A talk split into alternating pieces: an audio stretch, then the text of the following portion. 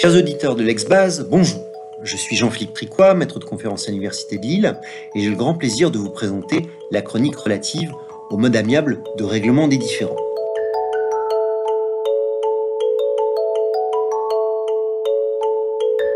Pour la présente chronique, évoquons un arrêt prononcé par la deuxième chambre civile de la Cour de cassation le 30 mars 2023. La décision est relative à un recours formulé contre un refus d'inscription sur la liste des médiateurs de la Cour d'appel de Besançon.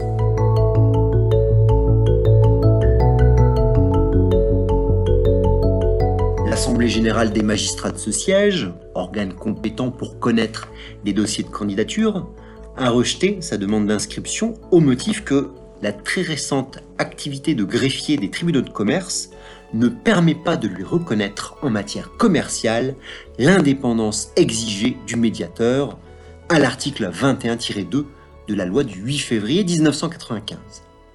La Cour de cassation censure ce refus et annule donc la décision de l'Assemblée générale. Cette décision du 30 mars 2023, même si elle est inédite, présente un très grand intérêt. D'autant plus au vu du renouvellement des listes par les cours d'appel qui devraient intervenir d'ici peu. Cette décision offre d'abord la possibilité de donner quelques indications sur euh, la notion d'indépendance requise du médiateur.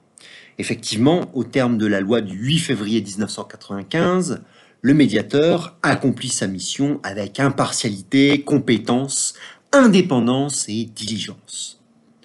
Cependant, il convient tout de suite de souligner que la qualité d'indépendance n'a été ajoutée, renforçant ainsi la légitimité du euh, médiateur et le plaçant peut-être ici à l'égal du juge, qu'à compter de la loi Dupont-Moretti du 22 décembre 2021. Toutefois, la décision de l'Assemblée générale, en l'espèce, est postérieure à l'entrée en vigueur de la loi Dupont-Moretti. Cette qualité est donc requise du médiateur.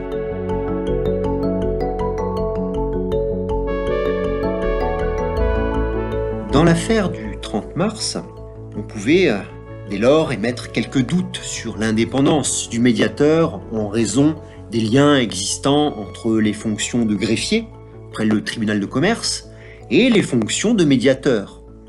La circonstance de l'appartenance à cette juridiction, et donc à l'une des juridictions appartenant au ressort au sein duquel le médiateur est susceptible d'intervenir, a pu susciter euh, certaines réprobations.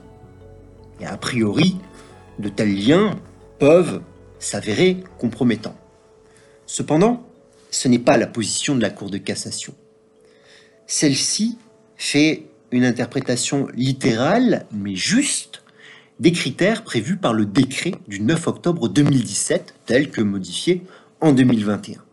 L'article 2 de ce décret de 2017 énonce que, je cite, une personne physique ne peut être inscrite sur la liste des médiateurs près la cour d'appel que si elle réunit, indépendamment de celles requises par des dispositions propres à certains domaines particuliers, et de celles spécialement prévues à l'article 131-5 du Code de procédure civile pour l'exécution d'une mesure de médiation, les conditions suivantes. Premièrement, ne pas avoir fait l'objet d'une condamnation, d'une incapacité ou d'une déchéance mentionnée sur le bulletin numéro 2 du casier judiciaire.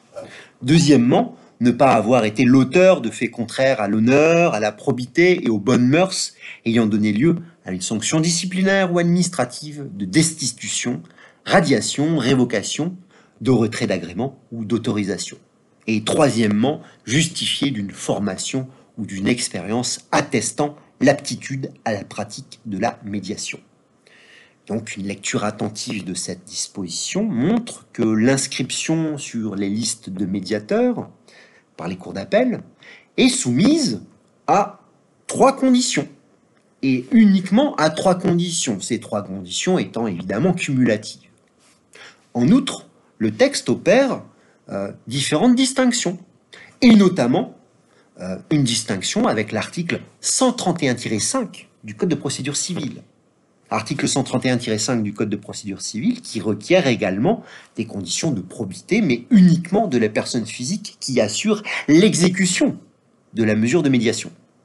En totalité, l'article 131-5 du Code de procédure civile pose cinq conditions, parmi lesquelles, justement, celle de présenter les garanties d'indépendance nécessaires à l'exercice de la médiation.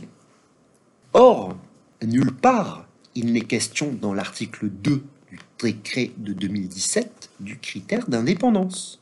Au contraire, l'article 2 l'écarte. Par ailleurs, il n'est pas non plus renvoyé aux dispositions de la loi du 8 février 1995. On le redira, l'article 21-2 de cette loi de 1995 prévoit effectivement que le médiateur doit présenter notamment la qualité d'indépendance. Mais ce critère n'est pas précisé, n'est pas mentionné dans l'article 2 du décret de 2017. Et euh, pour enfoncer le clou, cet article 2 du décret de 2017 ne renvoie aucunement à la loi du 8 février 1995. Autrement dit, le critère de l'indépendance est un critère étranger à l'inscription sur la liste des médiateurs tenus par les cours d'appel. La précision est d'importance. Cela signifie, comme le relevait le requérant, que le critère de l'indépendance n'a pas à être vérifié par l'Assemblée générale des magistrats et qu'il n'est applicable qu'à la seule exécution d'une mesure de médiation. La portée de la qualité d'indépendance est dès lors relative. En conséquence, il résulte de l'arrêt du 30 mars 2023 deux enseignements fondamentaux. Premièrement, seuls les trois critères énoncés par le décret de 2017 sont requis pour les personnes physiques en vue de leur inscription sur les listes de médiateurs établies par les cours d'appel. Deuxièmement, le critère de l'indépendance est un critère qui ne se conçoit qu'au regard de la mise en œuvre de la mesure de médiation. En vue de son inscription sur la liste établie par les cours d'appel, le médiateur est jugé sur son comportement et non sur l'exercice de telle ou telle fonction en relation avec une certaine indépendance.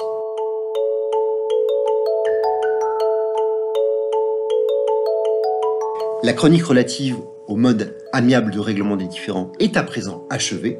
Je vous remercie pour votre attention et jusqu'à la prochaine chronique, portez-vous bien